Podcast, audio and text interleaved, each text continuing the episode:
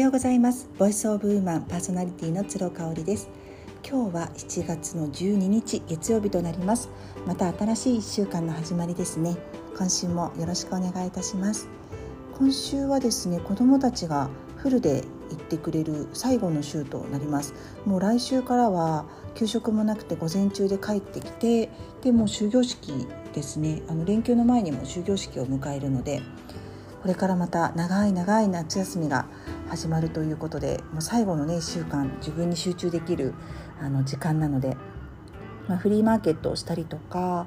あとは何かなあのネイルも新しくしようかなと思っておりますしねいろいろやりたいなというふうに思っています。えっと、今ねあのまた韓国ドラマを見始めてましてね「結婚作詞離婚作曲」っていうね面白い題名ですよねちょっと現代わからないんですけれども、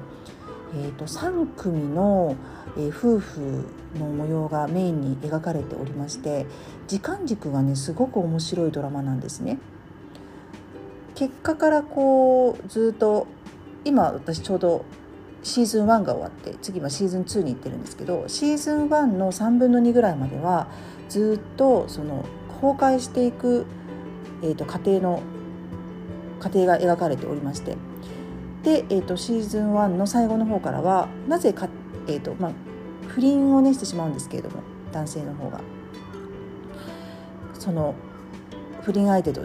の出会いとかその離婚を決意しようとしたかっていうねそういう過程が描かれているわけなんです。だからね時間軸の描かれ方が面白くってでもそれをすることによってですねあの誰に誰の感情にフォーカスするかどのキャラクターに自分を置き換えるかとかってねなんかそういうのがねしやすい感じがするなと思って面白かったですね。こう時間通りに流れていくとあのすごくね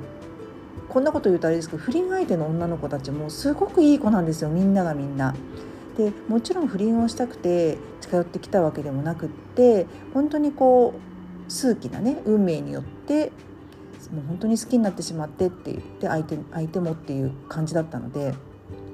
それがね最初から分かってしまうとおそらくね奥さんの方には感情がもしかしたらこう映らなかったんじゃないかと思うんですけれども最初はね一切不倫相手がね出てこないんですよそれがすごい面白くって。で奥さん側の方にフォーカスして視点当てて描かれているのでやっぱりどうしても悪者は旦那さんになりますよね。うん、それがねちょっとねやっぱりあの物語が続くにつれて変わってくるっていうのがねなんか面白い時間軸の使い方だなというふうに思っています。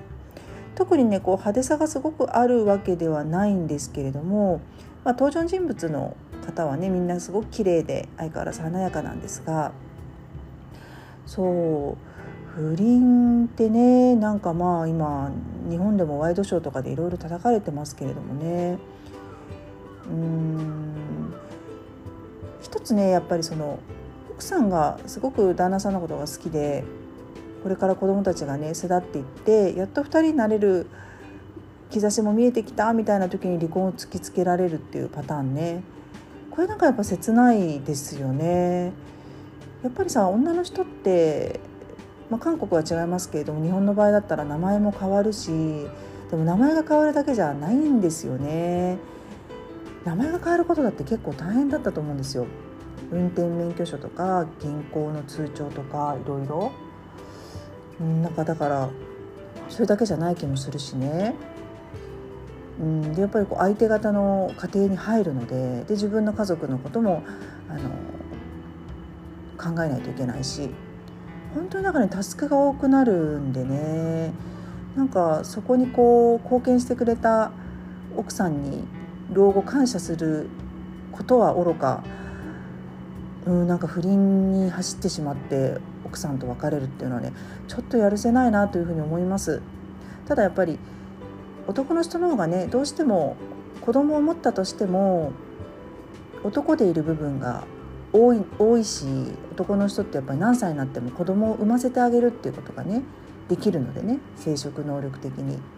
そういうのも関係してるのかななんて思いながら見てました。今ちょうどねシーズン2を昨日から見始めたばっかりなのでまたねシーズン2終わってどんな感じになるか感想をお話ししたいなというふうに思います。はい今日も最後まで聞いていただいてありがとうございました。